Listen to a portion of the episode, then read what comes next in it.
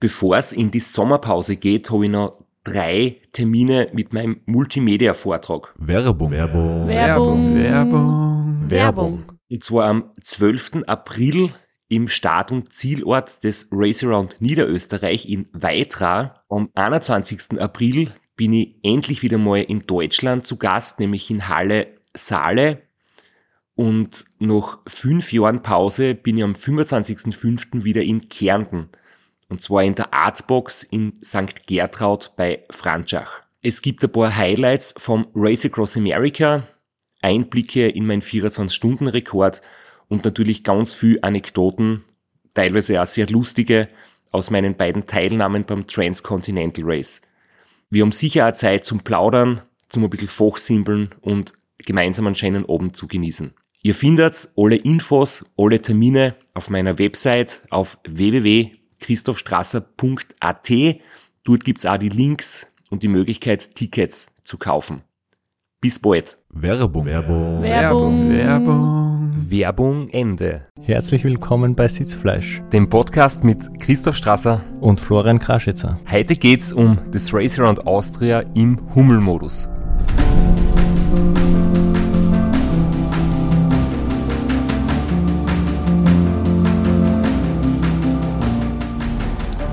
Erklär mir nochmal, was der Hummelmodus ist. Denk ein bisschen, komm. Der Hummelmodus, ja, die Hummeln, die magst du ja eh gern. Ich erklär das nochmal und ich werde dich nachher nochmal fragen, okay? Also pass gescheit auf jetzt. Das muss er aber wissen, dass es da mündliche Prüfungen gibt. Die Hummel schaut aus wie ein fettes Viech. Wie ein blader Radlfahrer. Die Hummel fliegt. Aber wenn man berechnet, wie viele Flügelschläge die Hummel machen müsste, mit den Flügeln, die sie zur Verfügung hat, dann geht sie das nicht aus. Das heißt, laut Berechnungen, und da gibt es ja viel gescheite Menschen, die das besser kennen wie ich, dürfte die Hummel nicht fliegen können. Aber sie kann es. Und deswegen sagt man, wenn man was erreicht, wenn wir jetzt sagen, der Strasser, der soll eine halbe Stunde mit 500 Watt fahren und er sagt, er kann das nicht und dann schafft er es trotzdem, dann ist er im Hummelmodus.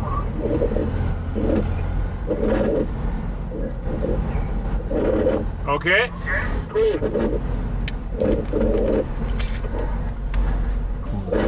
Hummelmodus funktioniert meistens am besten, wenn man nicht auf die Wattwerte schaut. Wenn man einfach mal antaucht, was geht und so lang wie es geht. Dann sind manche überrascht, was sie wirklich leisten können. Wollen muss man es halt. Aber das predigst eh du auch immer, ne? Das Ziel muss man haben. Was ist denn Priorität 1 bei dem Rennen? Das Ziel Nummer 1 bei dem Rad.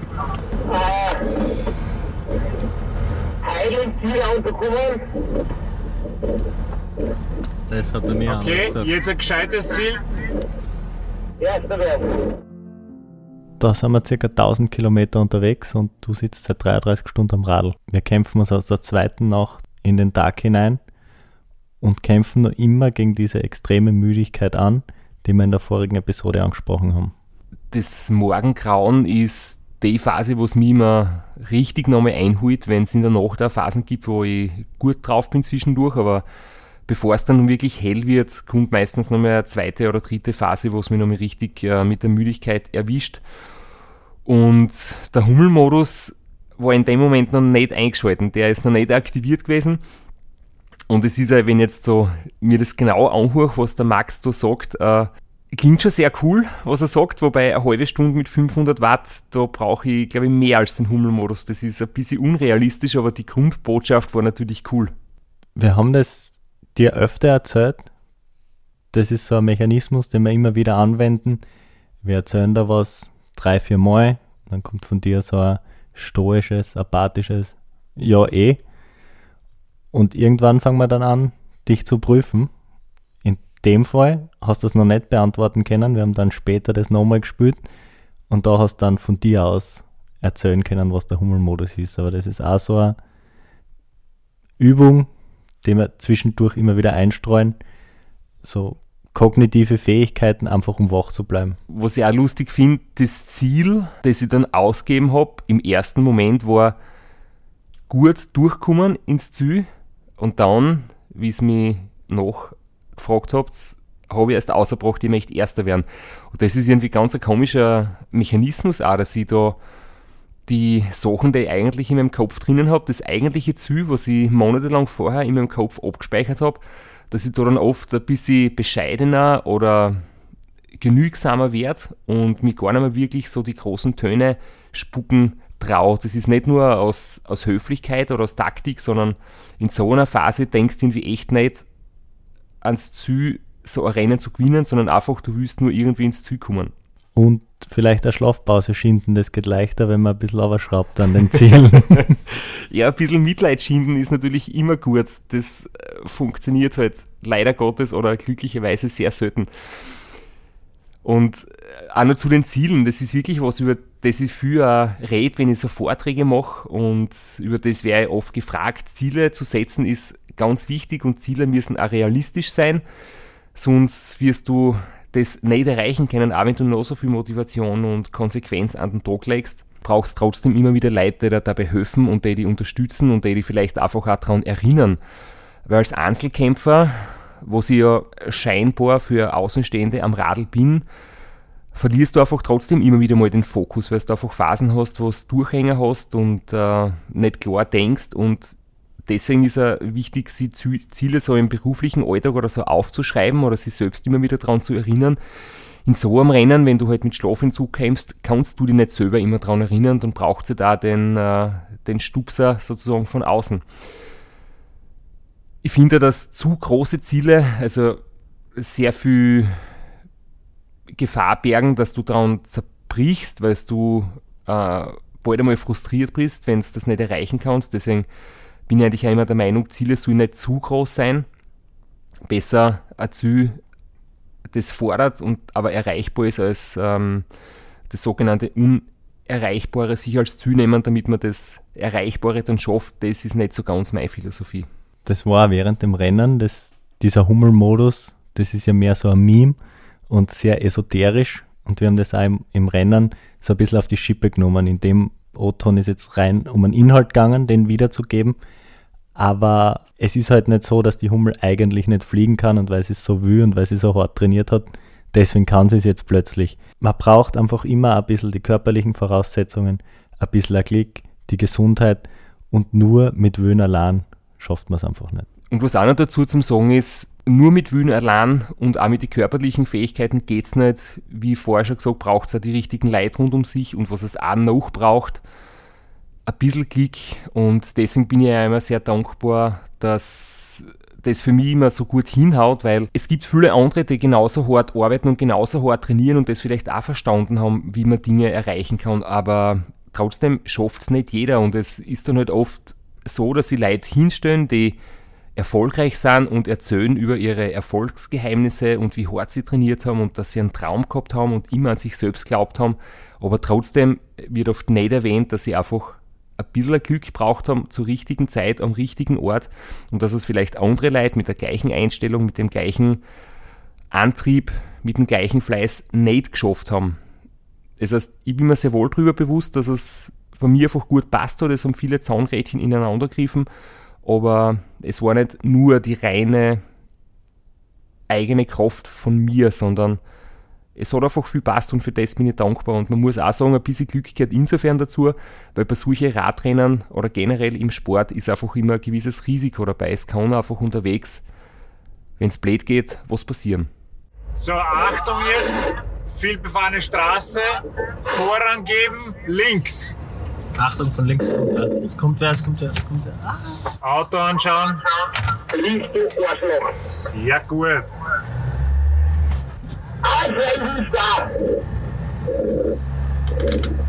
Was hat er gesagt? Auch ein sehr gutes Kommentar, ne? weil wenn man blinkt, dann können die anderen ein bisschen besser rechnen.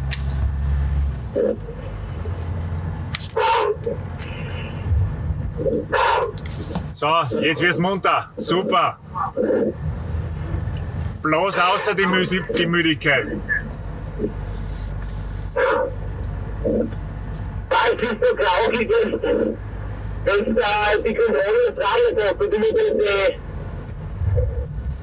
also eine Sekundenbruchteile von links, rechts lenken. Ja, gerade drüber fahren wir über den Kreisverkehr.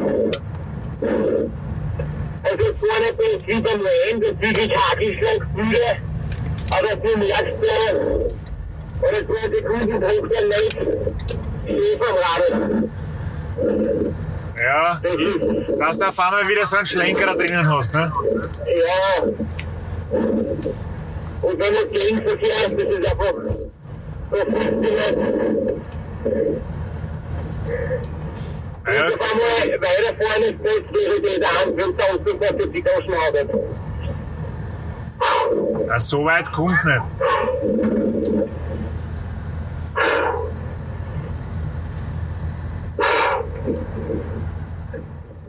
Das war jetzt eigentlich keine wirklich dramatische Szene, aber man hört es an meiner Stimme. Durch die Müdigkeit, man ist halt einfach ein bisschen sensibler und nimmt solche Szenen einfach ein bisschen anders wahr. Vor allem habe ich aus dem Auto auch immer ein bisschen Angst um einen Radlfahrer, dass der das Auto nicht sieht oder nicht so früh sieht. Vielleicht war jetzt in der Aufnahme ganz gut, dass die Qualität vom Funk so schlecht war, weil man das Schimpfwort äh, nicht verstanden hat, das ich da um mich geworfen habe. Aber ja, ich habe immer wieder Angst. Es gibt wirklich Phasen, wo ich einfach selber merke, dass ich nicht gut am Radl sitze. Und ich habe mich da jetzt ja im Prinzip beschwert, dass es immer wieder Sekundenbruchteile gibt, wo ich selber merke, dass ich ein bisschen nach links oder nach rechts fahre. Und ich will das eigentlich nicht. Ich konzentriere mich darauf, dass ich die Linie halte, dass ich konzentriert am Radl sitze, aber es passiert halt trotzdem immer wieder, dass du dann selbst realisierst, hoppala, jetzt bin ich gerade einen halben Meter nach links oder einen halben Meter nach rechts gefahren. Und natürlich ist es für dich im Auto noch viel blöder, weil du bist da Zuschauer, siehst, wie ich mich da matter fahren am Radl und du hast nicht die Möglichkeit, mich jetzt wieder gerade zu lenken, sondern steuern muss ich immer noch selber. Bei dir ist immer spannend zu beobachten, dass je müder du wirst, je mehr Angst kriegst du im Verkehr und je mehr Angst hast du von anderen Autos oder von Abfahrten oder von Schlaglöchern. Und wenn du wieder voll da bist, dann haust du wieder mit einem 80er die Silvretta auf. Und das ist lustig, dass das dann so mit der Müdigkeit zusammenspielt, dieses Angstgefühl. Aber ich glaube, das ist ein ganz guter Selbstschutzmechanismus, weil ich, wenn ich selber eben merke, dass ich nicht absolut die Kontrolle habe übers Radl oder Herr der Lage bin, dann wäre ich automatisch defensiver und vorsichtiger und es wäre, glaube ich, umgekehrt blöd, wenn es dann ähm, mit, mit unklaren Gedanken irgendwie übermütig wirst oder dich selbst überschätzt und im Halbschlaf quasi äh, waghalsige Manöver fährst. Manchmal ein bisschen zu defensiv, weil kurz nach der Aufnahme ist was sehr Spannendes passiert. Es ist ein Tierkadaver, so ziemlich in der Mitte von der Straße gelegen. Und ich habe da zugeschaut, wie du da dahin fährst, am rechten Straßenrand und dann siehst du den Tierkadaver relativ mittig und auf einmal schlagst du einen Haken und fährst einfach genau über den Tierkadaver drüber. Ich hab, deine Gedanken kann ich natürlich nachvollziehen. Du hast da gedacht, der rennt von links nach rechts, Stück links um dann kann ich aus, ausweichen. War halt ein Kadaver und dann bist du halt. Ja, ich, ich kann mich noch daran erinnern, wie, es, wie, es, äh, wie ihr hinten über die Lautsprecher das kommentiert habt, was, was ich da jetzt gemacht habe. Und ich habe noch das Gefühl im Lenker, weiß ich noch ganz genau, dass ich da jetzt gerade irgendwo drüber gefahren bin, habe das noch so im, im Detail gesehen, dass da ein totes Viech auf der Straße gelegen ist. Aber es war wirklich so, dass ich mir in dem Moment gedacht habe, da kommt was und ich muss einen Haken schlagen, um auszuweichen. Und dann hast du einen Haken geschlagen, um es genau in der Mitte zu überfahren. Aber es war eben äh, ein kleines Tier, das ist, es hat leider nicht mehr gelebt, das heißt, ich habe ihm nicht zusätzlich noch Schmerzen zugefügt und es, mir selbst ist auch nichts passiert. Aber wenn ich dran denke, da hat es schon andere brenzlige Situationen gegeben. Ich bin einmal beim Glocknermann voll konzentriert und gut beleuchtet von hinten mit Auto und Zusatzscheinwerfer. Die Großglocknerstraßen runtergefahren und es war trocken, es war gute Verhältnisse, ich bin ungefähr 80 km/h gefahren. Und dann habe ich einfach gesehen, dass jetzt, ich glaube es war ein Murmeltier oder ein Hase oder irgendwas in der Größe direkt vor mir über die Straßen gelaufen ist. Und ich habe einfach gemerkt, ähm, wenn das jetzt blöd geht, das kannst du nicht mehr bremsen. Du hast einfach entweder jetzt das Glück, dass sich das knapp ausgeht, oder das Pech, dass du da jetzt dann einen Überschlag machst. Es war jetzt glücklicherweise Variante 1, also Schwein gehabt quasi. Aber solche Dinge sind leider ein Restrisiko, das du nicht wirklich vermeiden kannst. Du müsstest sonst jeden Berg mit 20 km/h fahren. Und da werden erstens die Bremsen hin und zweitens kommst du wahrscheinlich tagelang später ins Ziel, wenn überhaupt. Aber man kann natürlich Risiko minimieren und Risiko aus dem Weg gehen, aber dass da einfach ein Viech einläuft ins Radl, das ist, kannst du nicht verhindern. Ja, Murmeltiere und was auch immer das war, sind eh noch, wir haben aber beim Ram auch schon größere Viecher.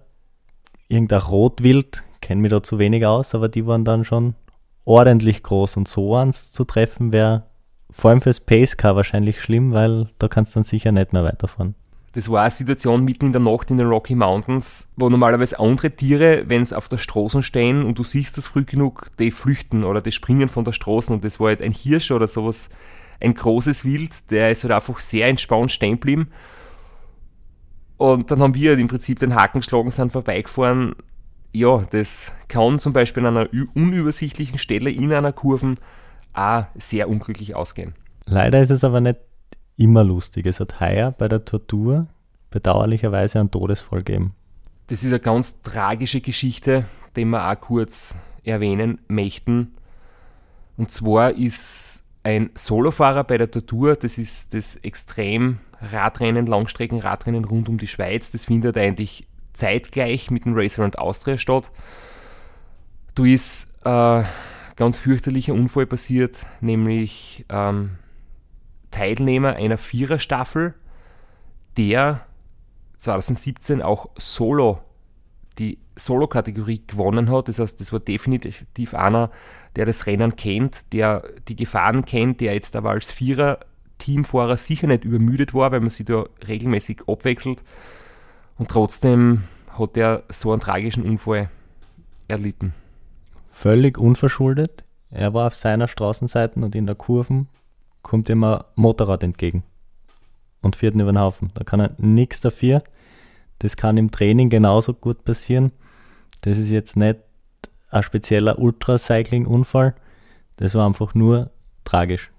Es ist generell so in dem Sport, wir reden natürlich auch viel über die äh, körperlichen Strapazen und äh, die körperlichen Probleme, aber Manche Leute glauben ja, dass man sich bei dem Sport wirklich fast zur absoluten Ermüdung verausgabt und dass man irgendwann voller Erschöpfung vom Radl fällt oder die vor lauter Erschöpfung quasi tot vom Radl fällt. In Wirklichkeit ist das, was von der Erschöpfung her passieren kann, einfach du wirst müde und du brauchst eine Pause, aber das echt wahnsinnige Risiko ist einfach der Straßenverkehr. Das ist beim Race Across America so auf den Highways, das ist äh, bei jedem Rennen bei uns so. Und das ist ja im Training so. Das Gefährlichste am Radlfahren ist der Verkehr. Wovon du ja ein Lied singen kannst, die hat es ja auch im Training schon mal erwähnt. Werbung. Werbung. Werbung. Werbung. Werbung. Flo, bist du auch schon so aufgeregt, wenn du an den April denkst? Jedenfalls. Äh, wenn du das gleiche meinst wie ich, dann bin ich schon sehr voller freudiger Erwartung. Voriges Jahr haben wir erstmals einen Live-Podcast gehabt und weil das einfach so ein super schöner Abend war, werden wir das wiederholen. Und zwar dieses Mal im Zuge des Neusiedlersee Radmarathons in Mörbisch. Ja, und zwar werden wir uns am Freitag, dem 19.04. im Strandhaus Mörbisch die Ehre geben und mit einem unglaublichen Überraschungsgast äh, einen Live-Podcast aufnehmen. Also allein schon wegen dem Gast bin ich so nervös. Ich hoffe, dass du nicht dich ins Publikum setzt äh, und zuhören willst, aber ich muss sagen, der, der, Gast ist wirklich grandios und ich würde sagen, wir hören einfach einmal, was er zu dem Ganzen sagt. Hallo, Johnny Holland hier. Heute stehe ich natürlich wieder am Start beim Neusiedlersee Radmarathon. Immer ein Highlight des Jahres. Nebenbei bin ich all live beim Podcast beim Neusiedler Radmarathon. Es wird mich natürlich riesig freuen, wenn ihr live dabei seid und dass wir vielleicht kurz über ein paar Höhepunkte aus meiner Karriere reden können. Sehen wir uns dann. Wer die legendäre Stimme noch nicht erkannt hat, das war Johnny Hogerland, legendärer Fahrradprofi und Pensionsbetreiber in Kärnten. Ja, und noch unter anderem dreimaliger Teilnahme oder Finish bei der Tour de France, jetzt auch im, in der Radmarathon-Szene sehr erfolgreich und sehr umtriebig. Und ja, wir freuen uns sehr, dass wir mit ihm äh, den Abend gestalten können. Und natürlich haben wir auch was zu gewinnen. Und zwar gibt es für zwei Personen jeweils ein Ticket und einen Startplatz für entweder Zeitfahren oder Radmarathon. Zeitfahren ist am Samstag, Radmarathon am Sonntag. Das heißt, es sind zwei Tickets, zwei Startplätze und gewinnen tun die, die folgende Frage richtig beantworten. Wie viele Tage ist Johnny Hogerland bei der Tour de France 2011 im rot-weiß gepunkteten Bergtrikot unterwegs gewesen? Schickt uns eine E-Mail an sitzfleisch.christophstrasser.at. Wir freuen uns auf eure Teilnahme, wir freuen uns auf äh, den Live-Podcast im Strandhaus und vor allem auf unsere Teilnahme, weil wir beide haben auch eine Startnummer und werden Samstag beim Zeitfahren dabei sein. Ja, und werden uns wieder mal mit den Besten der Szene messen. Du wahrscheinlich ein bisschen kompetitiver als ich, aber ich freue mich immer wieder, wenn ich mir aufs Zeitfahrrad setzen kann. Heuer bin ich ohne Scheibe am Start, weil du meine Scheibe ja verkauft hast. Vielleicht können wir nur in der Leihgeschäft einfällen. Werbung. Werbung. Werbung. Werbung. Werbung Ende. Ja, öfters schon. Ich bin aber glücklicherweise für verhältnismäßig für die Kilometer, die ich in meinem ganzen Leben schon gefahren bin und für die vielen Touren, die ich schon gemacht habe, habe ich eigentlich sehr wenig äh, folgenschwere Unfälle oder Stürze gehabt. Aber wenn mir was passiert ist, war es immer in Verbindung mit einem Auto. Also unverschuldet gestürzt aus, aus einem Steierfehler oder aus einer übermütigen Abfahrt. Da war eigentlich noch nie was außer ein paar Schürfunden, aber das mit Schlüsselbeinbruch oder Schulter-OP nach sich gezogen hat, die Sachen, das war immer in Verbindung mit Vorzeigen. Ich bin da deswegen auch jetzt sehr vorsichtig und es hat sicher auch dazu beigetragen, dass ich eben bei solchen Rennen einfach viel vorsichtiger und defensiver bin. Man sammelt zwar im Laufe seiner, seines Lebens irgendwie Erfahrung und hat vor vielen Dingen nicht mehr Angst, die man vielleicht am Anfang irgendwie fürchtet, aber man sammelt auch Erfahrungen, wo so es passieren kann und wird in vielen Sachen einfach sicher vorsichtiger und ist nicht mehr so übermütig wie früher. Während des Rennens, egal zu welcher Tages- oder Nachtzeit man durchkommt, ist im Lesachtal Gott sei Dank sehr wenig Verkehr. Passt. Super Stabs bist du jetzt gefahren. Ähm, Lesachtal sind wir das erste Mal jetzt bei Tag durchgefahren. Ist gar nicht so schlecht gelaufen, muss ich sagen. Es war voll geil, wir haben super Wetter gehabt. Da hat sich auf der Mörderhitz drinnen. Und auch viel Rennen, heute war es ganz, ganz gut. Und äh, ja, was jetzt schon ist, die vielen Rennen da, alles geht, steigert die Knie, also Knie weh fangen jetzt an. Wir schauen, dass ich wieder sanft vor, mehr im weniger im Stehen, dass das nicht so schlimm wird, die restlichen, auf die nächsten Berge. Aber unterm Strich kann man sagen, du hast dich ein bisschen versöhnt wieder mit dem Lesachtal jetzt. Nachdem du das erste Mal bei Tag gefahren bist. Es ist eigentlich eine wirklich schöne Gegend. Wenn man nicht gerade um drei Uhr Nacht durch muss, dann strömt der Regen. Stimmt, ja.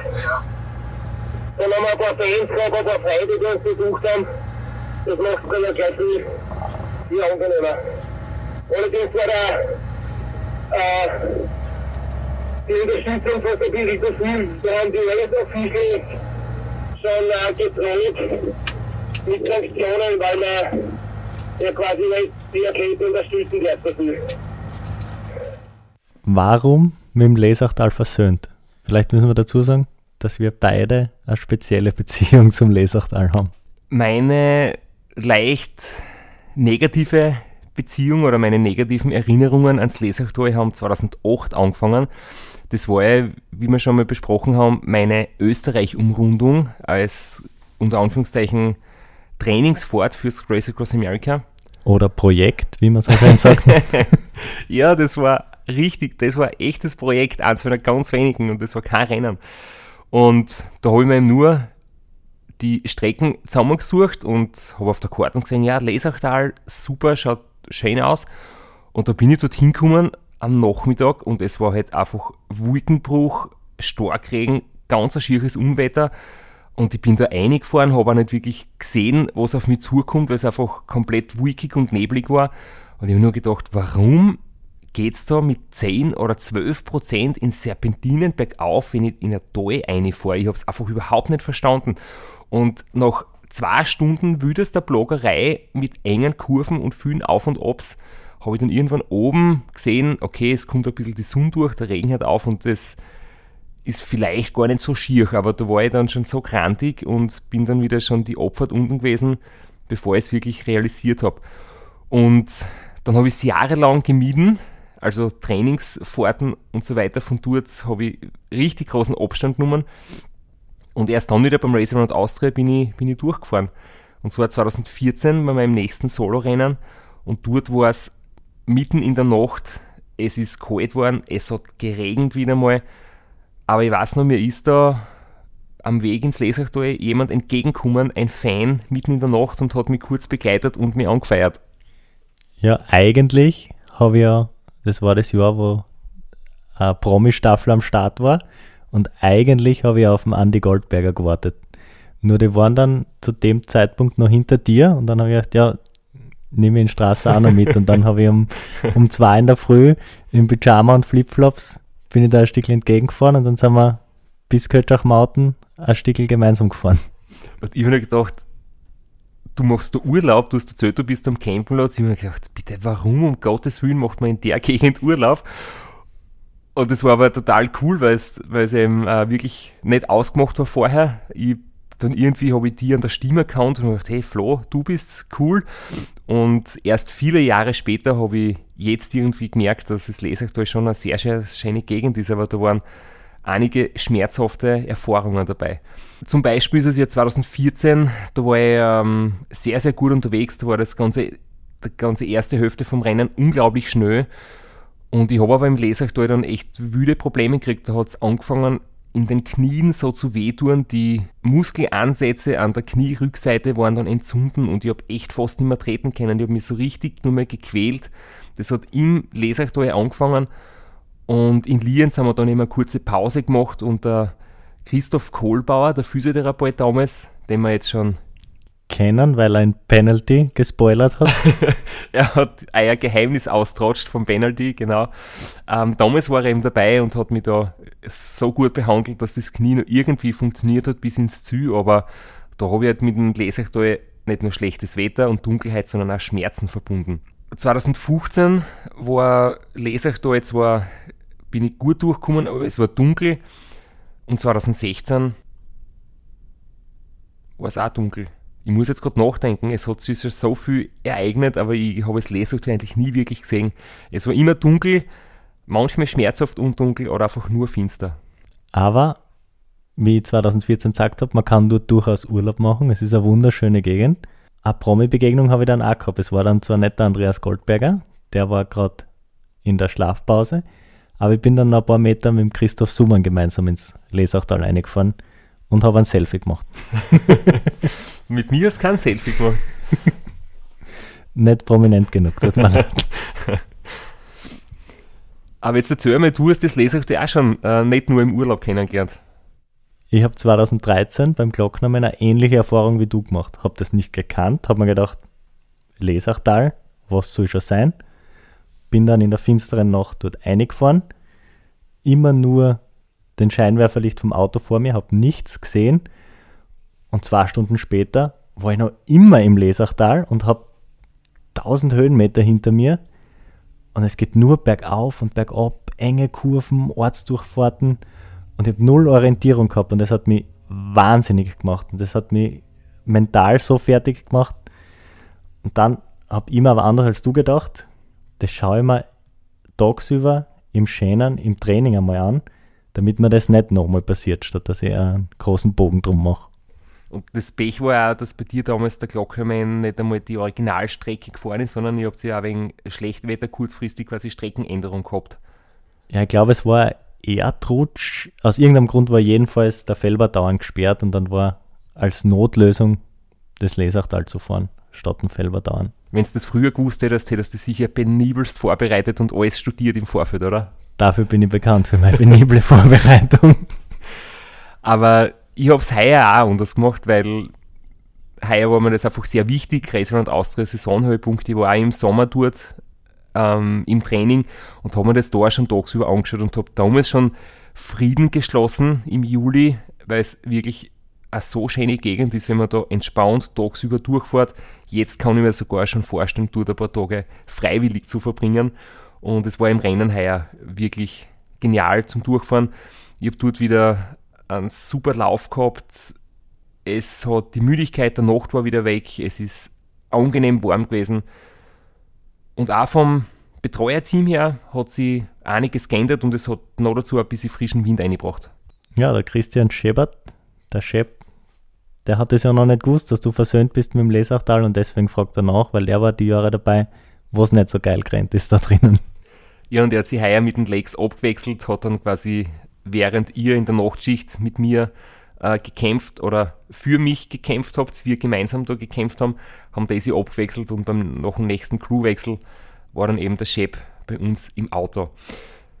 Ein paar Daten haben wir schon auch noch zum Lesachtal, damit wir das ein bisschen untermauern können. Es hat nämlich eine Länge von 41 Kilometer von Kötschach-Mauten, wo das quasi losgeht bis zum höchsten Punkt, zum Kaditscher Sottel. Das sind jetzt nur unter Anführungszeichen vom tiefsten zum höchsten Punkt 800 Höhenmeter Differenz. Auf den 41 Kilometern legt man aber 1250 Höhenmeter zurück. Das heißt, es geht da ständig auf und ab und die vielen Ortsdurchfahrten und engen Kurven. Wenn man das nicht kennt, nicht weiß und nicht darauf eingestellt ist, das ist unglaublich zermürbend das Lesachtal ist einfach ein Quell an unendlichen Geschichten. Heuer ist ja ganz was absurd Komisches passiert. Es war ja im Roadbook vermerkt, es wird im Lesachtal eine Serie von vier Baustellen geben. Und man weiß nicht, wie lang die Rotphase sein wird. Es kann ein bis zwei Minuten sein. Bei einer Ampel ist dabei gestanden bis zu 30 Minuten. Und das Gemeine ist, da gibt es keine Regelung dafür. Das ist alles möglich. Voriges Jahr, da war ich mit Lukas Kinreich im Zwarer-Team unterwegs. Da war auch eine große Baustelle im Lesachtal, weil da ist ja immer wieder mal im Winter ähm, Schnee fällt und ist es Tal gesperrt oder es passieren Hangrutsche, weil es dort wirklich halt sehr steil ist und die Straßen in den Hang eingebaut. Da war aber eine Ampelregelung, wo man gewusst hat, es ist 30 Minuten rot und 5 Minuten grün. Und zu jeder vollen und zu jeder halben Stunde kommt die 5 Minuten Grünphase. Das heißt, wenn man ein paar Kilometer vorher schon weiß, man kommt jetzt genau zur Rotphase hin, kann ich entweder nochmal richtig Gas geben oder ich kann mir gleich Zeit lassen und ganz gemütlich hinfahren. Oder ich fahre normal hin und mache 10 Minuten Pause. Da kann man kalkulieren, aber heuer war es einfach wirklich hinfahren und schauen, was los ist. Und zu allem Überfluss ist dann der Rainer noch gekommen, der auch dort Urlaub gemacht hat. Also es ist durchaus eine schöne Urlaubsgegend. Ich bin am dahinfahren frei mich, dass es gut geht und dass ich endlich einmal schön, an einem schönen Tag und körperlich voll fit durchs Lesachtal komme. Plötzlich taucht eben ein Auto neben mir auf und es redet ein, ich will nicht sagen guter alter Bekannter, sondern einer meiner besten alten Bekannten und Weggefährten mit mir, nämlich der Rainer Hochgatterer, der früher Coach und Trainer und Teamchef war. Und wie wir in der vorigen Folge erfahren haben, Co-Organisator, Mitorganisator, Ehrenpräsident des Race Around Austria ist. Richtig, er hat im Prinzip das Race Around Austria mitgegründet und jetzt ist er da bei mir, feiert mich an, wechselt ein paar Worte mit mir fort, stickert neben mir her und was wir da nicht berücksichtigt haben oder was uns da nicht bewusst war oder was wir einfach ohne es zu wissen, eigentlich falsch gemacht haben. Äh, es ist nicht erlaubt. Und das waren Officials dort, die dann eingeschritten sind. Ich habe nur mitgekriegt, dass sie eben ähm, den Rainer an den Streckenrand gebeten haben. Er ist dann noch vorgefahren und rechts zugefahren. Und ich bin dann, das war so 200 Meter vor mir, und ich bin dann vorbeigefahren und ich habe nur gesehen, wie die Officials den Rainer wie ein Lehrer einen jungen Schulburm so richtig belehrt haben, dass das so nicht geht. Und der Rainer ist dort gestanden mit einem ganz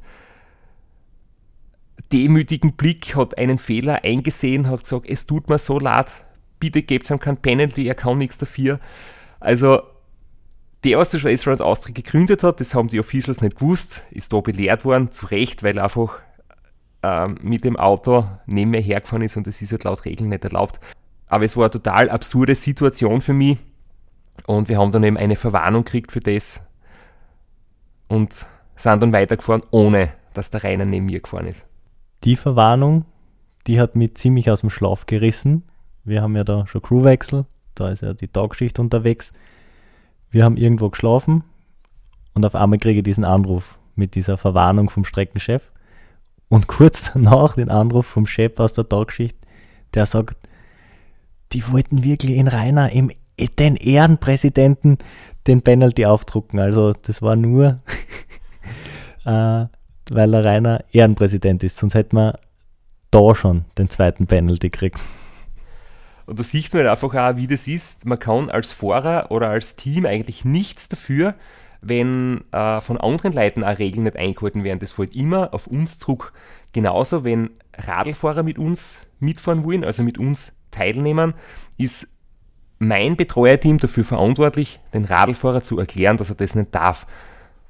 Und so sehr wir uns darüber freuen, es ist aber für uns unangenehm, wenn wir dann ständig Radlfahrer wirklich wegscheichen müssen. Die sind natürlich begeistert, die warten stundenlang am Streckenrand und wollen ein paar Meter mit dir mitfahren. Und hoffen, dass der Andreas Goldberger kommt. Und dann kommt nur der Strasser. und der Christoph Summann. und die muss man dann einfach wegscheichen. Und das ist uns immer unangenehm.